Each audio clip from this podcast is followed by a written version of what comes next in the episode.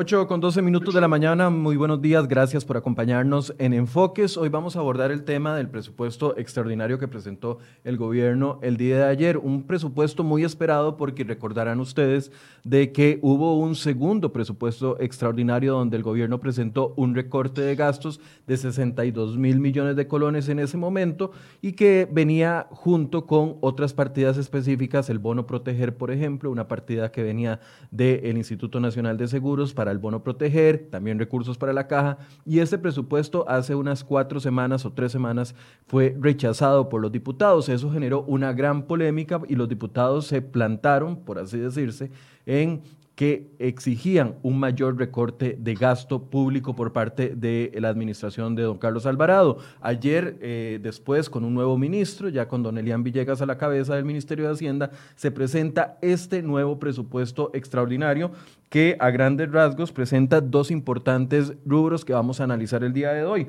Uno es un recorte de gasto que, que sumaría 327 mil millones de colones, 327 mil 949 mil millones de colones, y además una partida en particular que sumaría alrededor de unos 130 mil millones con un recorte de una reducción más bien de un 15% en las jornadas laborales a aquellos empleados públicos que trabajen en el sector público, valga la redundancia, y que tengan salarios superiores a millón y medio. Por supuesto que esto ya comienza a generar discusión, va a ser un presupuesto que se va a discutir en la Asamblea Legislativa y vamos a abordarlo el día de hoy. Antes de presentarles a nuestros invitados, vamos a escuchar algunas palabras de lo que dijo don Elian Villegas, ministro de Hacienda, el día de ayer.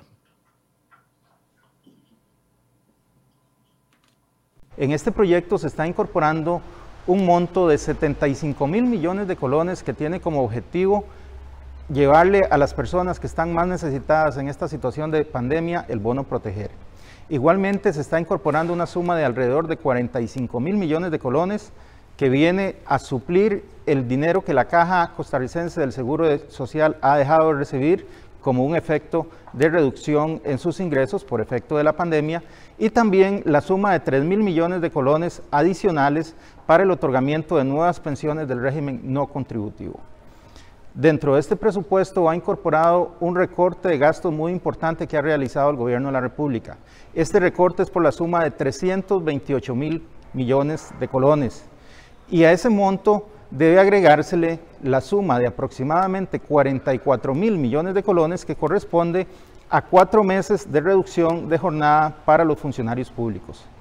Específicamente en este tema, hoy se estará presentando un proyecto de ley que establece que se le reducirá la jornada en un 15% a aquellos funcionarios públicos que tengan salarios superiores a 1.500.000 colones, excepto aquellos que hoy están al frente de la lucha contra la pandemia. Y aquí tenemos a los funcionarios del Ministerio de Salud, Caja Costarricense del Seguro Social, Policía, centros penitenciarios y del Benemérito Cuerpo de Bomberos de Costa Rica.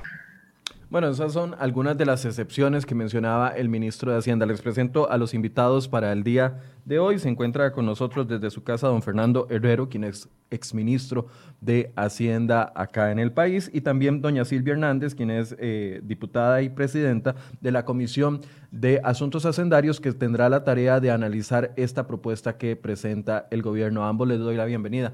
Eh, doña Silvia, don Fernando, gracias por acompañarnos. Muy buenos días, Michael. Un saludo a quienes nos acompañan esta mañana y un cordial saludo al exministro de Hacienda, don Fernando Herrero. Un gusto saludarlos. Don Fernando, buenos días. Buenos días, saludos a ambos y a los eh, oyentes y muchas gracias por la invitación.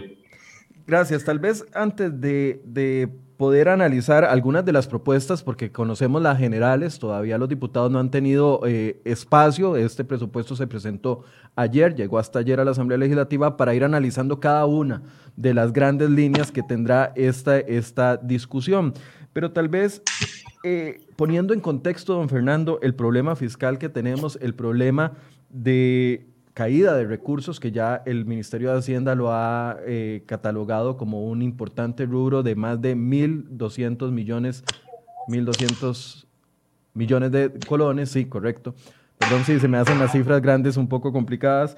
Y viendo que no sabemos ¿cómo va a ser la situación en los próximos meses que, nos espera? No sabemos si esa reducción de ingresos del país va a ser mucho mayor a la esperada. Cada vez que nos dan una cifra nueva, organismos internacionales nos dan un panorama más complicado. Tal vez a nivel general, don Fernando, ¿cómo analiza usted la situación incierta que tenemos para los próximos meses? Sí, eso, eso que usted señala es muy importante eh, porque normalmente tenemos alguna idea de por dónde van las cosas. Nunca sabemos exactamente y siempre por eso hay que hacer ajustes en el camino. Pero en esta oportunidad tenemos un nivel de incertidumbre muy elevado. Eh, el gasto puede ser muchísimo más alto eh, y tiene una prioridad insoslayable, ¿verdad? Tenemos que atender la pandemia a como dé lugar eh, tenemos que apoyar a las personas más afectadas eh, y tenemos que apoyar a muchas de las empresas para que puedan eh, retomar sus tareas después de que pase la pandemia o incluso durante estas. Y sobre eso no sabemos bien cuánto es lo que al final se va a requerir. Ya el gobierno hizo una, una primera un primer presupuesto para atender el problema eh, y ahora tiene que presentar otro porque simplemente la pandemia se extiende y se requiere más recursos. Eh, y de la misma manera los ingresos eh, caen y conforme la economía se deteriora, caen más porque no solo caen los ingresos porque, la por, porque se dan condiciones especiales a los contribuyentes, sino que caen los ingresos porque la producción eh, disminuye y los ingresos dependen de ella. Entonces, eh, la situación es realmente muy crítica, eh, viene y llena, llena de incertidumbre y por eso tenemos que hacer, por decirlo así, como buchacas.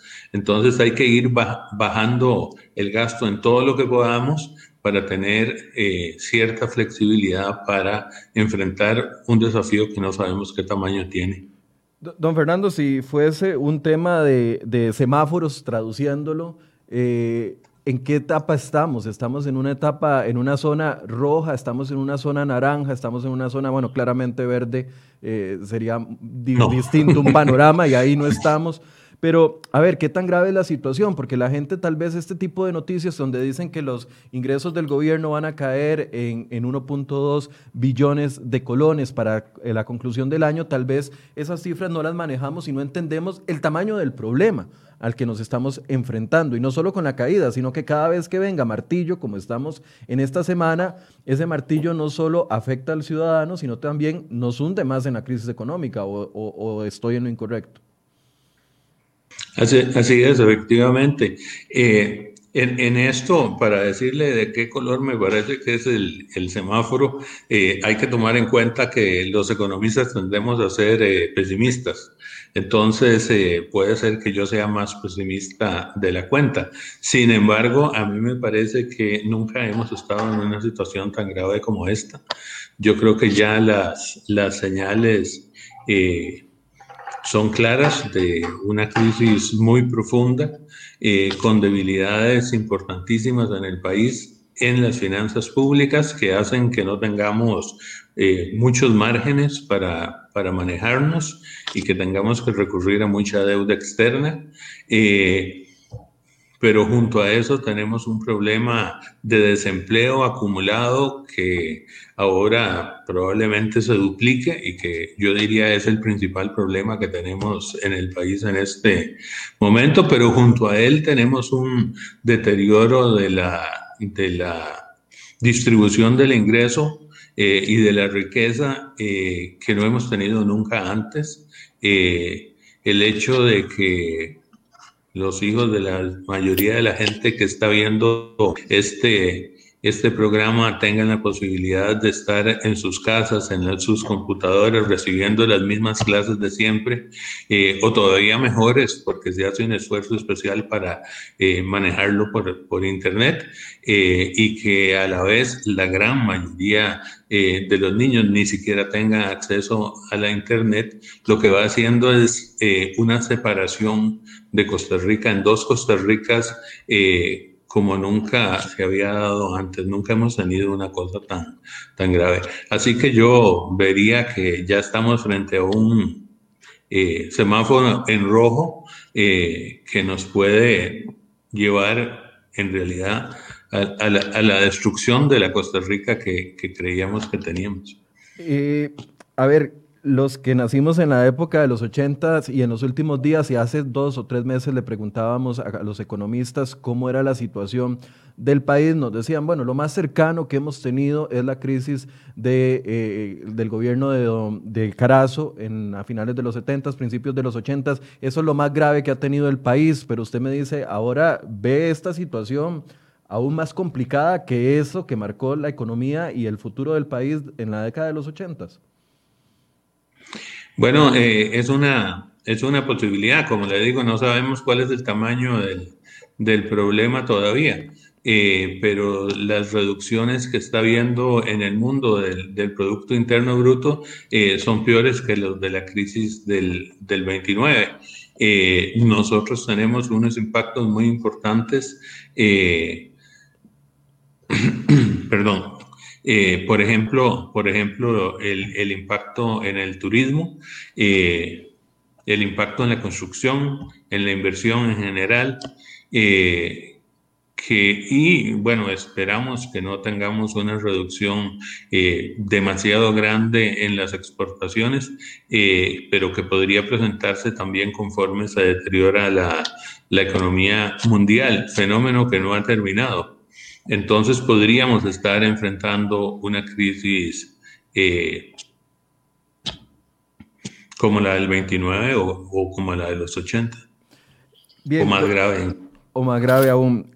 Para ir introduciendo a doña Silvia Hernández, quien eh, está a la cabeza de la Comisión de Asuntos Hacendarios. Yo sé que eh, son pocas las horas que ha tenido para poder analizar el presupuesto y por lo menos echarle una ojeada, pero a grandes rasgos hay dos temas importantes que yo quisiera que usted nos hiciera una introducción. Primero, ¿cumple el gobierno con la promesa, eh, con la promesa a fuerza, por así decirse, que, que, tuvieron que hacer un esfuerzo mayor en recorte de gasto ante el episodio anterior del presupuesto, del segundo presupuesto, doña Silvia?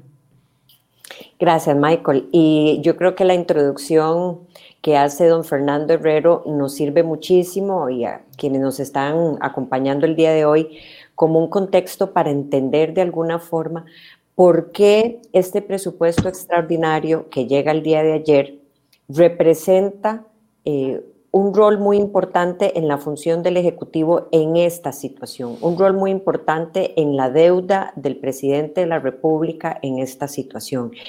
Yo quisiera señalar, sumando eh, unas breves palabras a lo ya dicho por don Fernando, en el sentido de que este es un tema que sin duda alguna, y quiero, yo creo que uno no puede ser tan enfático para señalar que el tema de la pandemia vino a endurecer muchísimo más la situación frágil que como país venimos enfrentando y lo digo con total transparencia en el sentido de que estamos en una situación que se conoce como exógena. ¿Qué quiere decir? Que no es autoimpuesta por ningún gobierno, es una situación mundial que está afectando a los países drásticamente y de la cual Costa Rica no se escapa y que ciertamente no tiene un final definido en donde se diga en dos meses está la vacuna en este país y concluye toda la situación y podemos ver claramente el recuento de, lo, de las consecuencias que eso implica.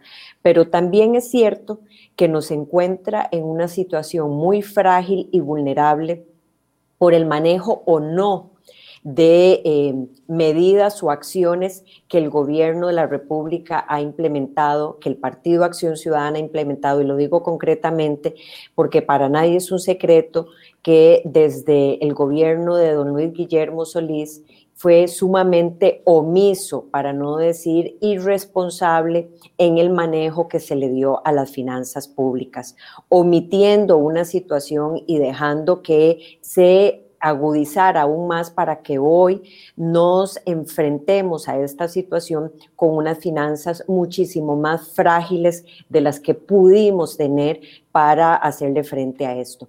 Dicho así, el presidente Alvarado, don Carlos Alvarado, después de la reforma fiscal, se comprometió a dos cosas vitales, que fue la racionalización del gasto público, por un lado, y el manejo de la evasión fiscal. Esos dos elementos, hasta el día de ayer, se habían mantenido en una mera retórica por parte del gobierno de la República, por parte de la promesa del presidente, en donde no se veía ningún tipo de acción. Y es esta Asamblea Legislativa quien le dice, en un ejercicio no de rechazo, sino de rectificación para que el gobierno haga la tarea a la que se comprometió, es que le dice no al segundo presupuesto extraordinario, que el gobierno de la República se va, empieza a hacer la tarea y el día de ayer nos presenta por primera vez un ejercicio de contención del gasto público. Podría ser eventualmente de racionalización o por lo menos de priorización, empezando realmente a ver qué es esencial para este año, para cerrar el 2020, en el universo de necesidades de gasto que tiene el gobierno. Y usted lo dice muy bien, Michael, cuando habla de que a hoy, y eso es muy importante hacer énfasis, la caída en los ingresos, los recursos que tiene el gobierno para hacerle frente a toda la bolsa de gastos, se ha caído en 1.2 billones de colones, pero eso es a hoy. Eh, podría ser que este segundo semestre, dependiendo de cómo se maneje y, qué efectos tenga la pandemia, podría endurecer muchísimo más esa caída de ingresos. Y la gente se preguntará, ¿y a qué se refiere con caída de ingresos? Bueno, el presupuesto de la República es de 11 billones de colones para el 2020 y alrededor de un 47% de esos 11 billones se financian con deuda. El resto se financia con ingresos corrientes o ingresos totales, que vienen de qué? De la recaudación del impuesto, que se hace a través del IVA, de pagos de renta y una serie de recursos a los que echa mano el gobierno de la República y ya al día de hoy se han disminuido en esa cantidad. Entonces es un escenario muy drástico que hace como dice don Fernando, que estemos sujetos a tener que estarnos endeudando más y más si no mejoramos ese gasto público que hoy es más apremiante. ¿Y qué nos presenta el gobierno el día de ayer como lo que yo creería es un primer ejercicio de mejora del gasto público? Nos presenta una, un ajuste de 328 mil eh, millones de colones, de los cuales la reducción eh, son 275 mil millones que vienen de ajustes en todo el presupuesto, a donde en el Poder Ejecutivo, por ejemplo, en ministerios, en el Poder Judicial y en el Tribunal Supremo de Elecciones, así también en el Poder Legislativo, porque la Asamblea Legislativa forma parte de, ese, de esa buchaca de reducciones que se dieron ahí. Y 53, aproximadamente 53 mil millones, que son reducciones en transferencias que hace el gobierno de la República. Por ejemplo, transferencias que hace a las municipalidades y a otro tipo de actores en donde se reduce ahí un monto por 53 mil millones. Adicionalmente, y ahorita podemos ver desgranado eso, el gobierno se compromete a eh, hacer un ejercicio adicional y presenta un proyecto que es denominado reducción de jornadas en el sector público y donde ellos estiman que con una reducción del 15% en aquellos salarios por en, aquellos salarios por encima del millón y medio brutos, o sea, entiéndase sin las reducciones del caso que tengan esos salarios, eh, se le aplicaría una reducción de jornada del 15%. Y ellos prevén ahorros o, o no erogaciones, no pagos por alrededor de 130 mil millones el otro año, entiéndase un año completo. Y si se aprobara muy rápidamente por los cuatro meses que resten de este año, cuatro o cinco meses después de aprobada la ley, eh, no pagos por 44 mil millones. Pero yo quiero demarcar esto, Michael, y a quienes nos escuchan, porque el gobierno habla de un anuncio de que esto significa una reducción del gasto de 458 mil millones. Eso no es así en términos prácticos a hoy por lo siguiente. La reducción de jornadas es un tratamiento aparte porque es un proyecto de ley que se presentó el día de ayer que suma más o menos 130 mil millones, pero eso se podrá denotar contablemente hasta que el proyecto esté aprobado y ahora la Asamblea Legislativa, como corresponde, tendrá que revisarlo, tendrá que analizar. Hacienda el día de hoy, esperamos que don Elian pueda responder a lo que no pudo el día de ayer, en decir claramente cuánto impacta esto en la caja costarricense del Seguro Social, porque dependiendo de la disminución del salario, así se va a ver afectada la transferencia que se hace a través de pagos de cuotas obrero patronal. Y entonces cuánto es la afectación de la caja, cuánto podría disminuir en renta, por ejemplo, en algunos de estos salarios, esa reducción de jornada y poder tener un escenario completo para que así Hacienda le dé a la Asamblea Legislativa los números y no signifique que por reducir una cosa, más bien... Eh, Hacemos un hueco más grande en otro lado la medicina me sale mucho más caro. Entonces, yo creo que eso hay que tenerlo claro.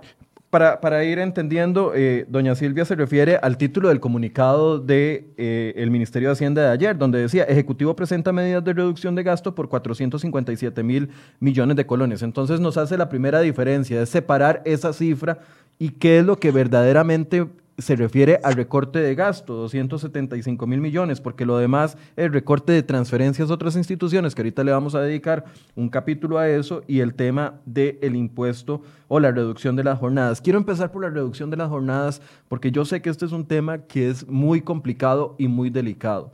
En principio, uno comienza y, le dicen a uno que va a haber una ley que va a reducir durante un año la reducción de jornadas y por ende la reducción de salarios de empleados públicos y lo primero que a uno le salta es la idea que siempre se nos ha dicho de que hay derechos adquiridos que son intocables por parte del Estado y que las leyes laborales no pueden ir en retroceso a los derechos laborales que tienen las personas. Y sabemos que entonces tendríamos aproximadamente unos 35 mil empleados públicos que ganan para arriba de un millón y medio y que se les tocaría en principio sus salarios.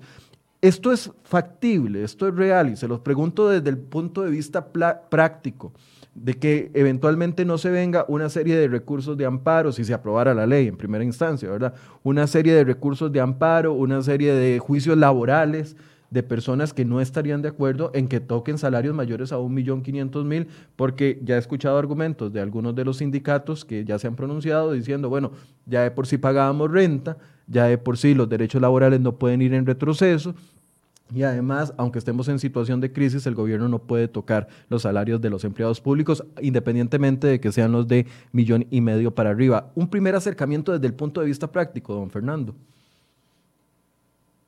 Sí, vea, a, mí me parece, me, preocupa muchísimo que el gobierno eh, haya abandonado ideales de equidad que Costa Rica ha tenido por mucho tiempo. Eh, en este caso, se están escogiendo un grupo particular de eh, trabajadores para grabarles el ingreso con un impuesto adicional, porque en la práctica lo que está haciendo es quitándole un 15% eh, de su ingreso a esas personas. Eh, cuando hay mucha gente eh, que en realidad ha mejorado incluso sus ingresos con, la, con la pandemia y la crisis actual. fíjese nada más en los supermercados, en las farmacias, en, en en todas esas actividades que se expanden precisamente para atender la, pandemia. Eh, y hay empresas que siguen funcionando como siempre y tienen sus utilidades como siempre las han tenido. Entonces, eh, a mí me parece que coger un grupo particular de gente es algo eh, muy injusto. Eh, ¿Por qué no eh, nos ponemos un impuesto a todos para que todo el mundo pague de acuerdo con sus posibilidades? Así, si usted es un empresario y tiene muchas utilidades, que pague, más, que pague un poco más para contribuir con la pandemia. Y si usted es un trabajador del sector público o del sector privado y tiene suficientes ingresos, que pague más. El impuesto, el impuesto sobre la renta está diseñado para poder hacer eso bien. Si usted simplemente le baja el ingreso en un 15% a un grupo particular, aparte del problema de la equidad, lo que hace eh, es eh, en muchos casos poner a la gente en problemas, porque la gente eh, sea cual sea el ingreso, lo tiene, tiene organizado el gasto. Si usted simplemente le corta el ingreso, de pronto los deja en problemas para poder eh, pagar préstamos y ese tipo de cosas. Entonces, es mejor eh, un impuesto sobre la renta que es más, eh, más equitativo, graba a los que pueden independientemente si son trabajadores de un lado o del otro, o si lo que tienen eh, son utilidades o, cualquier otra cosa. A, mí me preocupa el tema, el tema de la equidad en el manejo de, de los ajustes tributarios, eh, perdón, de los ajustes fiscales en general. Claro, pero aquí había también un reclamo por parte de algunos sectores que habían dicho no hubo reducción de jornadas para el sector público y solo hubo reducción de jornadas para el sector privado y el sector privado eran los que estaban pagando y ya lo hemos visto con las cifras, más de 110 mil personas con ajustes en sus jornadas en el sector privado y el sector público ileso. En esta, a ver, en esta necesidad de equiparar escenarios se puede estar entonces jugando en un tema peligroso. Michael, si quiere, inclusive para sumarle a lo que dice don Fernando, eh, yo creo que aquí lo que hemos externado y, y, con la mayor seriedad de la situación es que ante la situación en donde la gente realmente la está pasando mal, donde hay sectores productivos que ni siquiera a media máquina o parcialmente están sosteniendo eh, los puestos de trabajo, entiéndase pymes, pequeñas y medianas empresas, y donde los hogares costarricenses, el tejido social, una gran parte la está pasando mal. Yo creo que eh, esto qué significa? Que la inacción por cualquier sector que venga se va a cobrar muy caro. Y esto quiero dejarlo como preámbulo en el que todos estamos llamados a contribuir. Y eh, don Fernando dice algo muy importante y es cómo hacer equitativo ese apoyo, pero hay que hacerlo.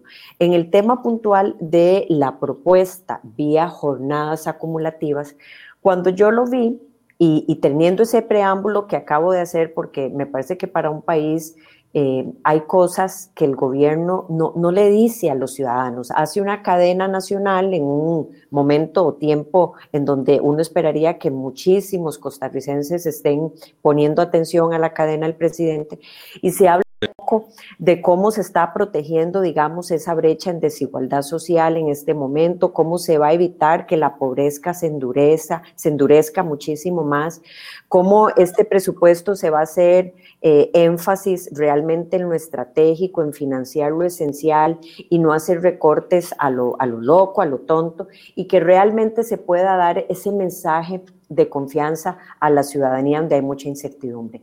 Con el proyecto de jornadas acumulativas, y quiero ser muy clara, sin que yo tenga una posición, porque esto llegó el día de ayer, hoy don Elian Villegas, doña Pilar Garrido deben de darle una información detallada a la Comisión de Hacendarios y podemos tener más criterio, pero sí puedo señalar lo siguiente. Cuando aquí llegó a la Asamblea Legislativa el proyecto para reducir las anualidades, a partir del próximo año, en donde, de nuevo, en un tema de legalidad, se supone que ese es un tema, una expectativa que yo todavía como funcionario público no he adquirido porque es el pago de una anualidad para el próximo año. Y ahí eh, podría ser un mecanismo en donde usted reduce esa anualidad y aporta recursos al Estado en una situación complicada. Pero muchos sectores, incluyendo la Contraloría General de la República y otras instituciones, hago énfasis en eso, señalaron el tema de principio de legalidad en el sentido de lo siguiente. Con el pago de la anualidad, el gobierno excluyó algunos sectores como cuerpos policiales, Comisión Nacional de Emergencias y Salud. Y eso es absolutamente entendible, repito, absolutamente entendible en el sentido de que están en el frente de la batalla. Pero estas instituciones señalaban algo muy importante y es que usted no puede excluir en la aplicación de una medida a otros sectores y generar alguna discriminación. Entonces, eso habrá que analizarlo con cuidado, en donde nadie está dudando de que estos sectores están en el frente de la batalla, sino que esto no cause que usted bien dice, Michael, algún principio de inconstitucionalidad, ilegalidad y más bien estas situaciones o buenas intenciones se vengan al traste, no funcionen y la medida no se aplique. Es que estamos en un panorama. La Contraloría, perdón, Michael, y ahí termino un segundo. La Contraloría inclusive y otras instituciones señalaban, por ejemplo, cuerpos policiales o salud, pero está todo el sector salud al frente de la batalla. Por ejemplo, los abogados de la caja, cuerpos policiales, se entendería quienes están en seguridad, se entendería quienes están en el Poder Judicial o se entenderían solamente quienes son hoy eh, actores de gobernación o del Ministerio de Seguridad. Entonces, ahí también a lo interno de estos actores, no todos están al frente de la batalla, por ejemplo, en salud. Ahí hay asistentes, secretarias, entonces habrá que ver realmente cómo esta medida genera esa posibilidad. Pero le digo, hay que hacer algo, yo considero que hay que tomar alguna medida, sin duda alguna. Eh, no puede ser que solamente en el sector privado se vean medidas. Eh, hay que hacer algo, pero hay que buscar que eso sea equitativo. Y con este proyecto en puntual, vamos apenas a iniciar el análisis que le corresponde de consultas obligatorias y de análisis respectivo. Por eso es que ni siquiera se puede contemplar aún, eh, aún con la intención que lleve detrás, eso es un proyecto de ley que tiene que llevar la discusión propia que le corresponde y no con esto estoy diciendo... Eh, que sea a hoy una ocurrencia. Estoy diciendo que le corresponde un análisis de este tipo de elementos. Es que, a ver, cuando se ponen, ya casi vamos a pasar a los otros dos componentes del presupuesto de ayer, pero es que quiero dejar este punto por lo menos planteada la discusión, porque sabemos de que eh, todavía no conocemos los detalles, pero a mí me genera mucha duda de que sea un proyecto de ley posible de realizar. A ver, mucha gente está aplaudiendo y diciendo, ok, al sector público que no habían eh, tenido eh, un sacrificio importante económico durante la pandemia, que había recaído sobre el sector privado, y uno dice, bueno, está muy bien porque ponen nombres como que le rebajen el salario a los diputados, que le rebajen el salario a los magistrados, que le rebajen el salario a los directores, a los que tengan eh, eh, eh, puestos superiores a, los, al millón y medio, pero al dejar por fuera a médicos, a policías, etcétera, etcétera, que uno entiende que los queremos proteger porque están al frente de la pandemia, se generan esas desigualdades que al final se pueden atraer abajo una ley completa. Don Fernando. Sí, y yo le agregaría a eso que usted está diciendo eh, que en otras partes del sector público hay cantidad importante eh, de personas que también están eh, dando la pelea alrededor de la pandemia y la crisis económica. el apoyo de, la gente de agricultura y del make a, los, a los pequeños productores. Eh, yo qué sé, aquí acabamos de ver un presupuesto, la Dirección de Presupuesto Nacional, eh, en realidad todo el Ministerio de Hacienda, que tiene que estar cobrando impuestos, que tiene que manejar la Tesorería Nacional, eh, el Ministerio de Planificación que además tiene que coordinar el equipo económico. y esas no son, no son cosas marginales para la pandemia, son cosas centrales. Si eso no funciona, tampoco funcionan eh, las, cosas, las cosas médicas. Entonces, el, equilibrio que doña eh, Silvia está, está señalando es una cosa compleja de lograr, y porque no es de pasar eh, reglas eh, uniformes a rajatabla, porque esas son las más injustas de todas. Entonces se requiere un análisis muy cuidadoso de que si se va a discriminar, hay que hacerlo con mucho cuidado. Eh, doña Silvia, no sé si quiere hacer un cierre sobre este punto para pasar a los otros dos rubros. Bueno, en el tema de jornadas acumulativas, decirle a la ciudadanía costarricense que ese proyecto se presentó al día de ayer por el gobierno, por el presidente, eh, a solicitud del presidente de la República y sin duda alguna estos elementos que hemos señalado, donde... Eh, la, la, idea es poder contribuir a una situación, tiene que ser algo realista. Y el día de hoy el Ministerio de Hacienda y el Ministerio de Planificación estarán a partir de la una de la tarde en la Comisión de Hacendarios dando los pormenores detallados de no solamente los ahorros, sino cómo implica esto pérdidas en el impacto de la caja, por ejemplo, en renta y otras eh, situaciones financieras para realmente saber cuánto representa esta medida dentro y no que sea un mero checklist, un mero trámite de envío para verme bien y que no haya una expectativa inclusive de acercarse a la Asamblea Legislativa, de dar la información y propiciar eh, si esa medida tiene razón de ser y sentido de ser que se pueda llevar a cabo. Eso lo tendremos que analizar con mucho más profundidad abordando estos temas que ya he señalado. Pasemos a lo que es específicamente reducción de gasto, en reducción de gasto y en reducción de transferencias. ¿A qué tenemos que ponerle atención? ¿A qué tenemos que ponerle el ojo en estos dos rubros? Y la principal que mucha gente se está preguntando en este momento, ¿es suficiente, doña Silvia? Porque partidos de diferentes fracciones habían dicho que un 1% no era suficiente en reducción de gasto en vista del, del panorama económico que tenemos.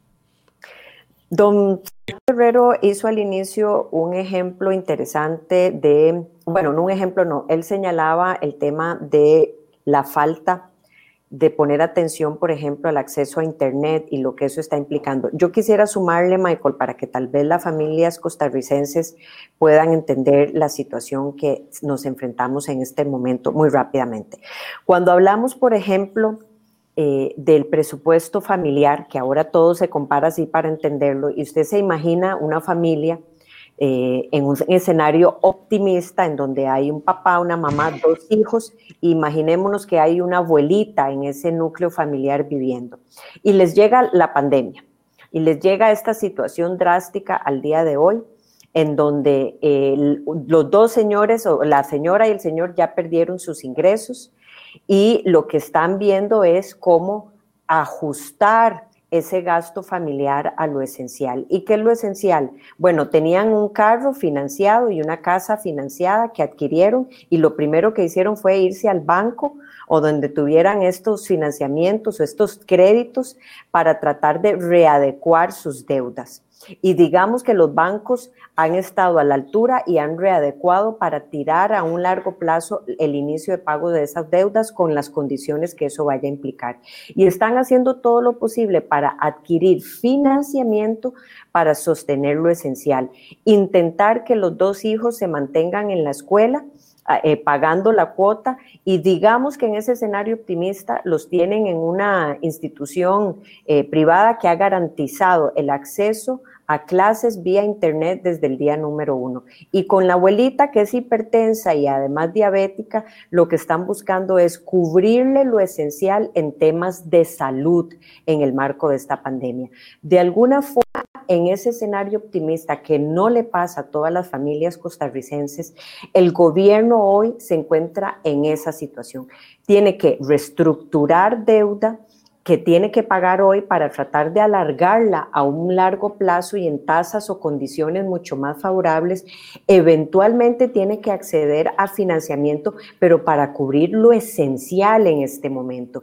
Y a eso es a lo que nos referimos cuando le hemos dicho al gobierno que se ponga a hacer la tarea en racionalizar este gasto, porque usted no puede tener, como cualquier familia el día de hoy, los mismos gastos. La gente está viendo cómo prioriza, cómo realmente busca adquirir lo esencial en este momento, subsanar alimentos, salud y educación en la medida de lo posible, en la medida de lo posible. Entonces, este recorte que hace el gobierno como algunos han criticado del propio Partido Acción Ciudadana, que aquí no deberían de estarse hablando de recortes, porque en situación como la que estamos, recortar más bien genera eh, problemas para el tema de consumo de una economía. Miren, si usted no necesariamente es todo recorte, porque mucho de esto puede ser ajuste que usted utiliza de ahorros de recortes para trasladar a otras cosas, como lo que está haciendo el gobierno con el bono proteger, en donde ajusta recursos, los suma o los infla para dar transferencias que hoy las familias están requiriendo. Entonces, el gobierno nos habla de un ajuste de 328 mil, de los cuales 275 mil fue ajustes que tocó en instituciones, eh, principalmente el ME, por ahí un poquito, ya nos habló de que eso tocó algunos pagos de horas extras, tocó la, la, partida o título presupuestario, partida que tiene que ver con viajes al exterior, la, hizo una reducción, no del 100% aún, pero eh, eh, el gobierno habla de una reducción, habla del tema de no llenar algunas plazas, pero no habla de todas las plazas. Pero es suficiente, doña Silvia, viendo esa cifra en, el global, digamos, una, una primera mirada. Yo creo que eh, decir que es suficiente hoy eh, es muy difícil en el sentido de que yo abiertamente creo que no es suficiente y por eso el gobierno, como lo sabe que no es suficiente, habla de este otro proyecto de jornadas acumulativas para inflar o por lo menos decir, mire, estamos teniendo una proyección de llegar a 458 mil o medio millón eh, de, ah, perdón, 500 mil millones en ajustes o recortes, pero eso dependerá de qué tan serio esté el Ministerio de Hacienda al mismo tiempo, y aquí voy a hacer mucho énfasis. Una cosa es lo que usted tenga estimado eh, o presupuestado y otra es el gasto ejecutado real. Porque el presupuesto, todo esto que estamos hablando es una autorización de gasto. Pero si yo al cierre del año termino utilizando el doble de lo que tengo previsto en algunas partidas, porque tuve que inflarlas más por la situación de la pandemia, realmente el gasto estimado ejecutado va a ser mucho mayor. Aquí hay que tratar de ver esto sobre lo ejecutado. ¿Qué tanto puede anticipar el gobierno cuánto realmente va a gastar al cierre del año. Bueno, esa es la tarea que el Ministerio de Hacienda, con todos los funcionarios que tiene a cargo, tienen que estar concentrados en hacer para poder ver cuánto es la caída real de los ingresos, no solo a medio año, sino al cierre del año, cuánto realmente va a ser el gasto ejecutado y no lo que presupuesta ejecutar y cuánto va a ser el déficit. Y a partir de eso, llenémoslo y no al revés. Entonces, hoy el gobierno, por ejemplo, habla en, esos 275 mil una reducción de alrededor de 48 mil millones de las universidades. Pero ojo, al mismo tiempo nos dice que 35 mil millones es una posposición, o sea que no se lo voy a pagar hoy, pero se lo tengo que pagar después. Entonces, ah, está bien, diga, pero digamos las cosas como son. Eso es más deuda adelante, porque yo lo que no estoy haciendo es erogando o sacando ese dinero hoy, pero el día de mañana cuando la situación esté mejor, dice Hacienda, tengo que reembolsar esos recursos que no desembolsé en este presupuesto. Bueno, entonces, realmente, ¿cuánto va a ser ese recorte cuando además el gobierno nos dice ayer recorte 328 mil, pero permítame endeudarme por 800 mil millones más en deuda interna porque los ingresos han caído y entonces yo necesito salir a aumentar la autorización de deuda que el presupuesto tenía previsto por más de un 47% de endeudamiento. Don, Fernando hacía otro, otro apunte ahora al principio de la conversación que me parece muy interesante y es saber si efectivamente esto no, no proviene de los superávits que tienen las eh, eh, instituciones o que están proyectando tener las instituciones. Es decir, yo digo que voy a tener, yo sé que no voy a gastar mil colones a final de año, pero digo que los voy a gastar para, porque sé que tengo 800 más o menos y entonces digo que voy a gastar mil para al final decir que me ahorré 200, pero en realidad no hubo ningún ahorro, simple y sencillamente fue que no gasté a, lo, presupuestado, eso es inflar el presupuesto, y el otro es no gastar los superávits. ¿Cómo funciona eso, don Fernando? ¿Qué, qué aquí hay que ponerle el ojo con los superávits. Yo, yo le digo porque eh, yo, yo, no sé, no sé oportunidad, eh, pero sí yo sé que es una práctica antigua, antigua de quién sabe desde cuándo, eh, que usted en la última parte del, del, eh, año puede perfectamente agarrar platas que ya sabe que no se van a gastar y rebajar de que está haciendo una rebaja sin en realidad estar haciendo una rebaja porque de por sí no se iba a ejecutar.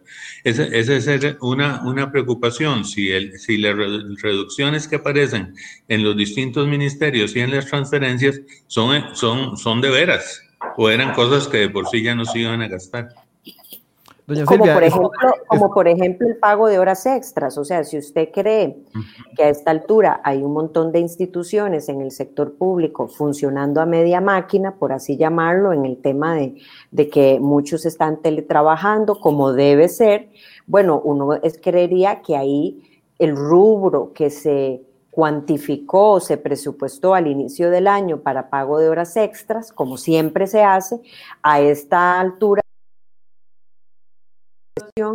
son ahorros que de por sí nunca se van a pagar o no deberían de pagarse porque las instituciones no están requiriendo el pago de horas extras. Igualmente, cuando hablamos del tema de plazas, aquí no es que le estamos diciendo que despida a gente. Estamos diciendo que todas aquellas plazas que quedan vacantes porque alguien se pensiona no sean llenadas por completo, no hoy, ni siquiera para el presupuesto del próximo año en la situación en la que nos encontramos. Porque es cierto que el gobierno tiene que recurrir a, un mejor financiamiento, no hay forma de hacerlo distinto, pero, pero también es cierto que eso está llevando a que los niveles de endeudamiento país sean inmanejables, sean insostenibles, proyectándose en los próximos años, entiéndase dos, cuatro años, por encima del 70% de, en razón deuda PIB. Y eso, cuando la economía proyecta a nivel regional más bien de crecer drásticamente, Costa Rica tener una eventual recuperación en el crecimiento muy tímida a partir del próximo año, de lo cierto el caso es que uno no sabe de dónde se van a coger ingresos para no seguir endeudando al país. Entonces, aquí nadie está diciendo que el financiamiento externo con condiciones de tasa y plazos mucho más favorables no sean necesarias. Lo que estamos diciendo es qué medidas se están garantizando para que ese financiamiento de la deuda que lleva un sendero explosivo se vaya trabajando, se vaya tratando y qué medidas se están haciendo para que ese financiamiento al que tenemos que recurrir no sea para pagar gastos que hoy no son esenciales, porque como hacía con la moraleja o la Em, eh, eh, ejemplo simbólico del ingreso familiar, las familias costarricenses hoy están teniendo que priorizar y muchas familias han tenido que deshacerse de muchos activos porque simple y sencillamente no pueden sostener el, carro y tienen que darle prioridad a pagar la cuota de la casa o, o pagar la cuota del vehículo que adquirieron financiado o ambos casos. Doña Silvia, ¿es posible en la comisión de hacendarios donde van a estudiar este presupuesto determinar esos, a ver, esas posibles esos posibles cinco con hueco, por así decirlo. Es decir, identificar presupuestos inflados que eventualmente no se iban a gastar y que entonces no es un ejercicio de reducción de gasto real o identificar superávits que por sí no se iban a utilizar. Eso es posible con la información que les llega a ustedes, como poder atajar goles, como, como decimos popularmente. Eso es, eso es posible hasta cierto punto y para eso inclusive el gobierno tiene que presentar el expediente completo. ¿Qué significa? Más allá del proyecto de presupuesto que presentó el día de ayer por, con 600 páginas, por eso yo le decía que eh, no íbamos a poder tenerlo revisado todo el día de hoy, como es obvio, pero adicionalmente a ese expediente vienen todas las notas que se le enviaron a las diferentes instituciones, lo que respondieron en cuanto a esas reducciones que se hicieron y a dónde están esas reducciones. Esa sí es una tarea que nosotros normalmente eh, descansamos en la labor nuestra de donde podemos ver, no todo se puede acceder desde la Asamblea Legislativa. ¿Por qué? Porque esa letra menuda de eh, cada título y partida presupuestaria la conoce solo Hacienda. Y también apostamos al apoyo que la Contraloría General de la República le hace a la Asamblea Legislativa. Por eso es muy importante y el día de ayer yo le solicité al Ejecutivo que le traslade todo el expediente a la Asamblea y a la Contraloría General para que el día jueves que también este plazo es muy reducido, aquí todo el mundo está corriendo, para en el tiempo que tiene Hacendarios de seis días hábiles aprobar un presupuesto o analizarlo, revisarlo, hacer las consultas, las audiencias, podamos tener el día jueves a la Contraloría que también le dé luces de si realmente estos son rebajas o por ejemplo, cosas que rebajaron en el primer presupuesto extraordinario si vienen infladas en este presupuesto, porque muchas veces el gobierno eh, lo que hace es hacer eh, traslados entre partidas y, y lo que hace es que baja una partida y en otro presupuesto la vuelve a subir con traslados de otra partida. Entonces, eso hay que ver y analizar con mucho cuidado cómo sucede. Y adicionalmente, yo creería que un tema muy importante, Michael, que no quisiera que se me escape, es que el gobierno, inclusive, déjeme leerle textualmente lo que ayer sale en el comunicado, que me parece que es muy importante, señala lo siguiente. Este proceso de rebaja fue ordenado desde la Presidencia de la República y por conducto del Ministerio de Hacienda se solicitó a cada jerarca del Gobierno de la República mediante comunicación formal las rebajas según en cada caso. ¿Esto qué significa? ¿Por qué lo quiero señalar? Porque ahora cualquier eh, ajuste que se haya hecho en este presupuesto, en las transferencias, o en cualquier otro sector, entiéndase reducciones en banca para el desarrollo, en cualquier actor, las asociaciones de desarrollo, a mí me parece que, eh, como bien lo señala el gobierno, cada jerarca en cada transferencia tomó una disposición que se supone no daña la labor esencial que le corresponde a cada uno de esos actores ejercer. Entonces, si hay una disminución que tiene una afectación en el funcionamiento de estos actores, lo lógico es que esa eh, discusión se vaya a dar en el Ministerio de Hacienda, que el Ministerio de Hacienda revise cualquiera de esas afectaciones, porque esto es una solicitud y una aprobación que hace el gobierno de la República como le corresponde en el análisis, elaboración y ejecución del presupuesto. Ah, esto no lo puede hacer la Asamblea Legislativa. Los actores tienen que hablar directamente con el Ministerio de Hacienda y Hacienda nos tendría que decir a través de una moción eh, presentada a la Asamblea Legislativa de su fracción oficialista si hay algún error o no de algún manejo esencial en este momento que se disminuyó y que no debió de haberse disminuido. Pero eso no lo va a hacer ni lo puede hacer la Asamblea Legislativa. Ahí es donde iba enfocada mi pregunta de cierre, porque viendo un listado rápido que viene eh, de esos 275 mil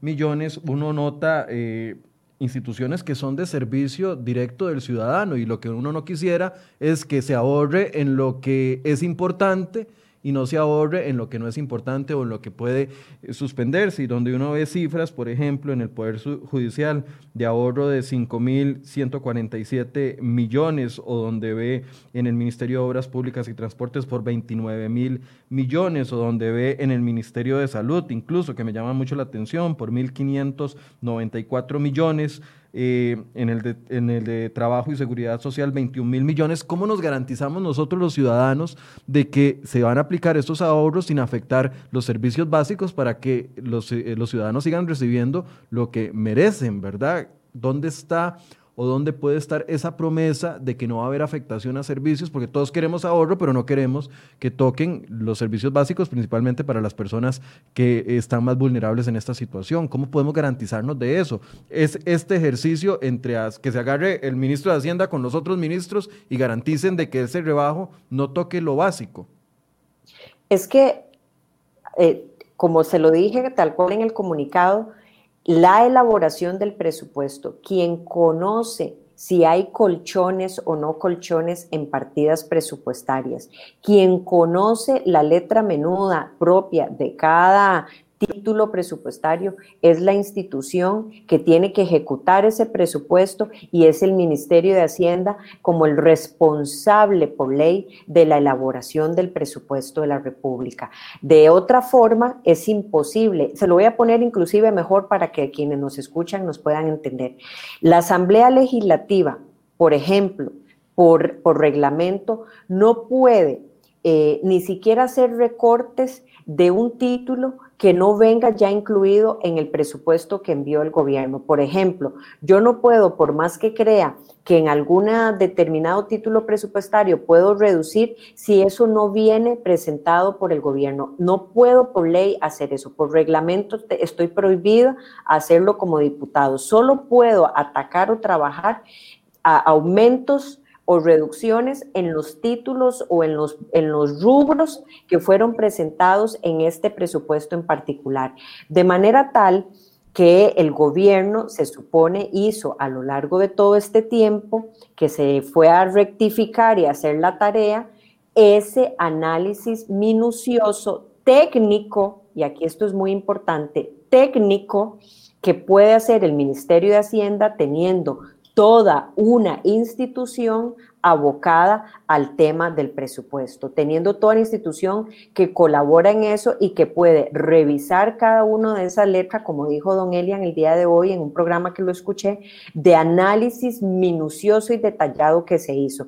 Si hay una afectación en algún sector, lo lógico es que ese sector pueda tener una discusión rápida con el Ministerio de Hacienda y si el Ministerio de Hacienda tiene que hacer alguna rectificación porque algo eh, se equivocó en el recorte de algún rubro, no lo puede hacer saber a la Asamblea Legislativa. Pero la Asamblea Legislativa, así, y le voy a poner el mejor ejemplo, cuando hemos querido hacerle transferencias a la Caja Costarricense del Seguro Social, que no hemos hablado de ese tema porque el presupuesto trae reducciones, pero también trae eh, ajustes o eh, definiciones presupuestarias, que es trasladar los 75 mil millones al INS, del INS al bono proteger, que ya habíamos aprobado, que viene de los recursos que dio el INS. También traslada 45 mil millones a la Caja Costarricense del Seguro Social para atender la disminución en la base contributiva que ha tenido en el marco de la pandemia. Y bueno, eso a solicitud de la Asamblea Legislativa, pero el monto podría ser más. Hay diputados que han planteado que sea más. Y el gobierno con, la técnica que tiene en este momento, el manejo del detalle de la caída de los ingresos y la situación de la caja, junto con don Román Macaya, que es la cabeza en este momento, nos dice a la Asamblea Legislativa, mire, un traslado de 45 mil millones es importante en este momento y no un rubro mayor. Podemos trabajar con eso. Bueno, es lo mismo que sucede en este momento. La Asamblea Legislativa va a coger lo que el gobierno envía, suponiendo que el encargado de hacer el detalle minucioso, el ejercicio fino de que esos recortes no tienen afectación en lo esencial en este momento, le corresponde a Hacienda. Cualquier sector que sienta que se sobrepasó o está dejando eh, sin posibilidad de cumplir con lo esencial en banca para el desarrollo, en otro tipo de cosas, tiene que tener esa discusión de diálogo rápido con el jerarca respectivo que hace la transferencia para que lleve esto al Ministerio de Hacienda, si es que realmente sucede eso. Pero la Asamblea no lo ahí es lo que a uno le preocupa. Si el otro, si crece, por ejemplo, la, la, criminalidad en el país y se desborda todo el asunto de la seguridad, entonces muchos van a, se van a tirar la pelota. pero es que el gobierno propuso reducir 7.788 millones y los diputados no dijeron nada. A eso es lo que me refiero. O pongo otro ejemplo. Pues, en obras públicas se cancelan proyectos, se deterioran las calles, se, se genera una afectación importante, los vehículos se comienzan a dañar. Ah, bueno, es que ellos acordaron reducirle en la crisis 29 mil millones al MOP o 127 mil millones a educación y los chiquitos eh, sin ni siquiera acceso a Internet, como lo traíamos en una nota de portada de hoy. Qué, qué difícil poder entender, no, y tal vez no entenderlo, poderle poner responsabilidades a quien las amerita en el hecho de un tema de reducción de gastos que si se hace bien puede beneficiar al país, si se hace mal puede llevarnos en retroceso, don Fernando. Para cerrar. Yo, yo quería decirle a eso, el, para, para, ilustrar la dificultad que tiene la Comisión de Hacendarios y, doña Silvia eh, para poder identificar qué es lo que se puede recortar y lo que no. Eh, una de las cosas que hacen las instituciones para ocultar eh, y presionar por determinados gastos es decir que les rebajen las cosas que son importantes. Y entonces uno puede encontrarse a veces en el presupuesto cosas importantísimas que una institución dice, quítemelo, eh, porque sabe que uno no se lo puede quitar. Eh, le voy a dar un ejemplo. Eh, en algún momento un distinguidísimo y querido presidente de la Corte Suprema de Justicia, yo le dije, pero necesitamos que recortes un poco más. Me dice, ah, no, es que, bueno, sí, si querés lo recortás, eh, pero tendrías que recortar la defensa pública. Entonces él sabía que nunca el gobierno le iba a recortar la defensa pública, entonces la ofrece para que se la recorten. Entonces ese tipo de problema que es dificilísimo de resolver aparece a veces en los presupuestos y el gobierno en su conjunto puede hacer el mismo, el mismo juego. Eh, por eso la, la, tarea, la tarea de doña Silvia es realmente una cosa muy complicada, muy complicada de hacer. Eh, sí, un cierre, don Fernando, por favor. No, yo, la verdad, eh, estoy muy preocupado porque los costarricenses estamos en esta, en esta etapa eh, de decir, está bien, resuelva el problema, pero no me toque a mí. no me toque mis transferencias, no me ponga impuestos, eh, ni siquiera me endeude, no me haga nada, a mí no me toque, toque a los demás. Eh, y esa falta de solidaridad eh, nos puede llevar a una situación de crisis muchísimo más grave de lo que podemos imaginarnos. Y, y, yo no estoy seguro de que seamos capaces realmente de dejar de lado los intereses personales y poner en primer lugar los intereses colectivos, que es lo que necesitamos hacer en este momento. Doña Silvia, una conclusión. Por supuesto que este es un primer programa. Tenemos que hablar muchísimo más del presupuesto y lo vamos a hacer en los próximos días. Sí, yo creo que quisiera, Michael, cerrar con lo que inicié.